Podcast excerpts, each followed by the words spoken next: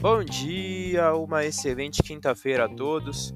Eu sou o Thiago da mesa de renda variável da Uri Capital e vou atualizar as notícias de mercado. No mercado internacional, fechamento de ontem, o S&P 500 subiu 0,08%, o DXY caiu 0,27% e os Treasuries para dois anos tiveram uma alta de 0,27%.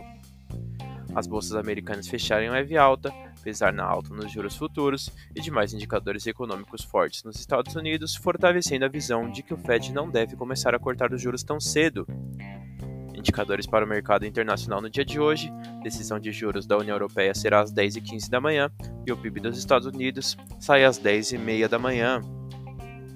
No mercado doméstico, fechamento de ontem, o Ibovespa caiu 0,35%, o Dow Food caiu 0,45% e o DI1F28 caiu 0,49%. A bolsa doméstica fechou em baixa, apesar de um começo de pregão forte com os estímulos na China, porém passou para o negativo após a piora no cenário externo e os rumores de que Guido Mantega possa assumir o comando da Vale. No radar doméstico, manter atenção com os números do PIB dos Estados Unidos e a decisão de juros na União Europeia. Essas foram as notícias de hoje. Desejo a todos ótimos negócios.